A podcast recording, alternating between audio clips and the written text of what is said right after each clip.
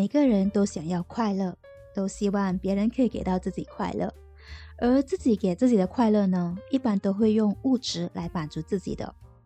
每个人对快乐的定义都不同啊。或许有的人认为金钱可以带来快乐，也有的人觉得只要内心富裕就能感觉到快乐。那你的快乐来源是哪里呢？嘿，累了吗？来碗鸡汤吧。欢迎来到心灵食堂，来碗鸡汤。我是婉婷。你最近快乐吗？那我先跟你分享我最近的快乐事吧。就在上个月的二十七号是我的生日嘛，那由于疫情的关系呢，也只能待在家里过。本来我是以为今年的生日会过到很普通的，让我万万没有想到的是，啊、朋友们都给我制造了很多的惊喜，像是有收到很不错的生日礼物。在生日的前两天呢，就已经开始收到朋友请吃的外送生日餐。前一天呢，有收到蛋糕，还有我爱吃的烧烤。生日当天呢，还有收到火锅、榴莲雪糕等等，都是我爱吃的食物。同时呢，也有收到紫色的满天星，哈，我最爱紫色了。还有生日红包，我真的真的觉得很感动。感动是因为大家都记得我的喜好。然后被朋友们都放在心里，给了我一个这么难忘的生日，让我觉得很感动，觉得很幸福。说到快乐啊，我觉得快乐的感觉是很奇妙的。当快乐的感觉来了，就会觉得很幸福。没有快乐的情绪，整个人就会很 emo。有时候我在思考啊。到底快乐是别人给的呢，还是自己给自己的？或者是用钱就可以买到快乐的呢？如果给我定义快乐的话呢，我认为快乐必须是由内向外散发出来的。就算别人想办法要让你快乐，可是却没有打开心胸去接受的话，是很难快乐起来的。那如果没有处理好内心的负面情绪，是根本没有办法感觉到真正的快乐的。我们在一天里面会经历到很多的情绪嘛，有高有低。那我一个印象最深刻的例子来讲吧，前几年呢，我去韩国旅行的时候，整个旅程都是很快乐的，跟朋友有说有笑啊，还可以吃到很多的韩国美食，穿美美拍照的。结果，因为家人的一封信息呢，瞬间就把我的快乐从高拉到了谷底。家人通知我说呢，我的车金无端端被人打爆了。哇！我听到后，整个人不知所措，就觉得很生气啊。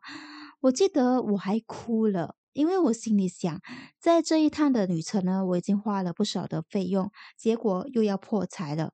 越想越不甘心啊，就觉得怎么那么倒霉呀，会发生这样不幸的事。我记得那时候是在跟朋友在韩国吃着晚餐的，因为我的情绪一下子变得很低落，然后朋友吃到好吃的食物呢，也不敢有太多高兴的表情，怕会影响到我。现在回想起来呢，对他们还真的很不好意思，因为我没有控制好我的情绪嘛，就有点破坏掉那个快乐的氛围了。不过呢，幸好我之后可以很快的把情绪调整回来。反正我在韩国也不能怎么样嘛，就只好专心过好当下。车被爆进的事情呢，就交给家人处理了，也不能一直被坏情绪干扰。然后就继续享受我的韩国之旅。这件事呢，也教会了我不要被眼前的得失影响到情绪，只要懂得转念，内心就会重新感到快乐的。我觉得快乐是来得快，去得也快的。当我们满足了一个欲望的过后呢，当下就会觉得很快乐。同时呢，欲望也会变得更大。当这个欲望大了过后呢，就会想要拥有的更多嘛。那如果没有办法拥有的话呢，就无法满足到自己，然后又会觉得不快乐了。那我最近有看到一段张卫健的视频分享，他说以前在十八、十九岁的时候呢，如果可以出唱片，他就觉得很快乐。到了二十多岁，呃，可以当上男主角，他就快乐。当他做了男主角过后呢，就会希望有自己的代表作，那就是不管拍什么都可以受到大家的欢迎的，他就会觉得很快乐。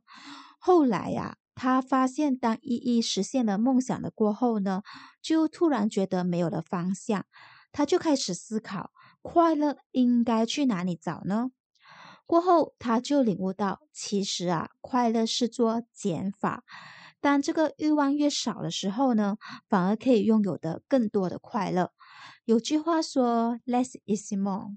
看了他的这段分享啊，我就在想，诶，这是不是所谓的有钱人的烦恼？就是当有钱人都名利双收过后呢，他们对快乐的需求应该就会比较不一样了吧？反而会追求精神上的满足才会快乐。以我自己来说，目前最大的欲望就是希望可以赚到更多的钱来满足自己的物质欲望。比如说，我想要买房子啊，在买自己喜欢东西的时候呢，可以不用考虑到钱的问题的。希望可以给家人带来更好的经济条件等等的。我承认我对物质的欲望还蛮大的，不过还是那一句啦，less is more，有点提醒了我。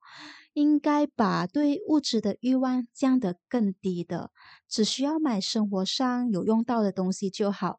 要懂得做断舍离，而不是拼命的去追求物质所带来的快乐，反而要在平凡生活的点点滴滴感受到快乐。比如说，我还可以三餐温饱，就要觉得很感恩了；还可以吃喜欢的食物，就会很快乐了。在张卫健的分享里面有提到，他在不同的年龄有给自己设下不同的目标嘛。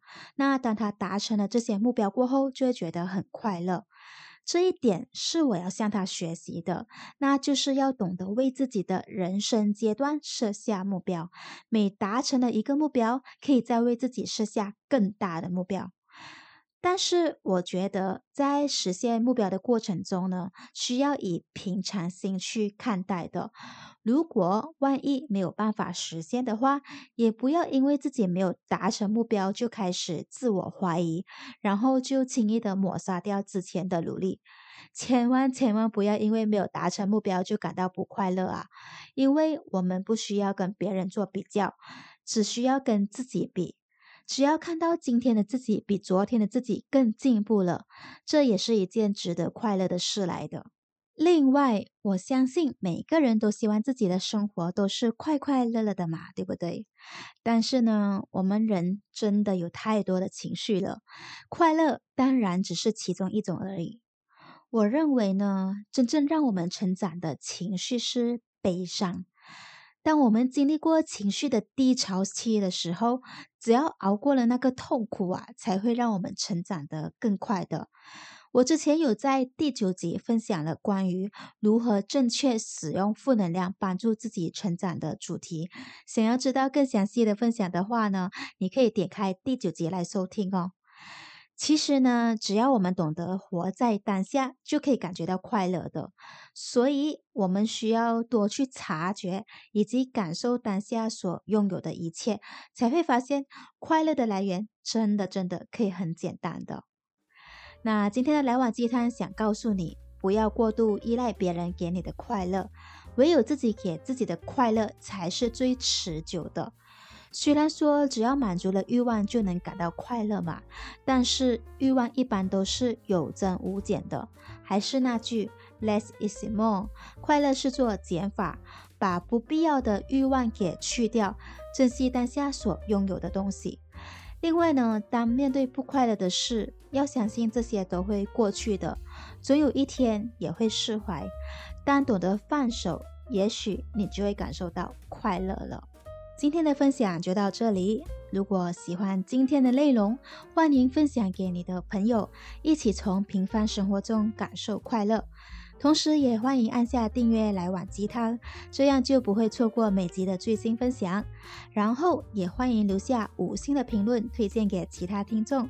如果有任何的想法或是建议呀、啊，可以到我的 Instagram Tan Sharing T E A N S H A R I N G Tan Sharing 留言让我知道。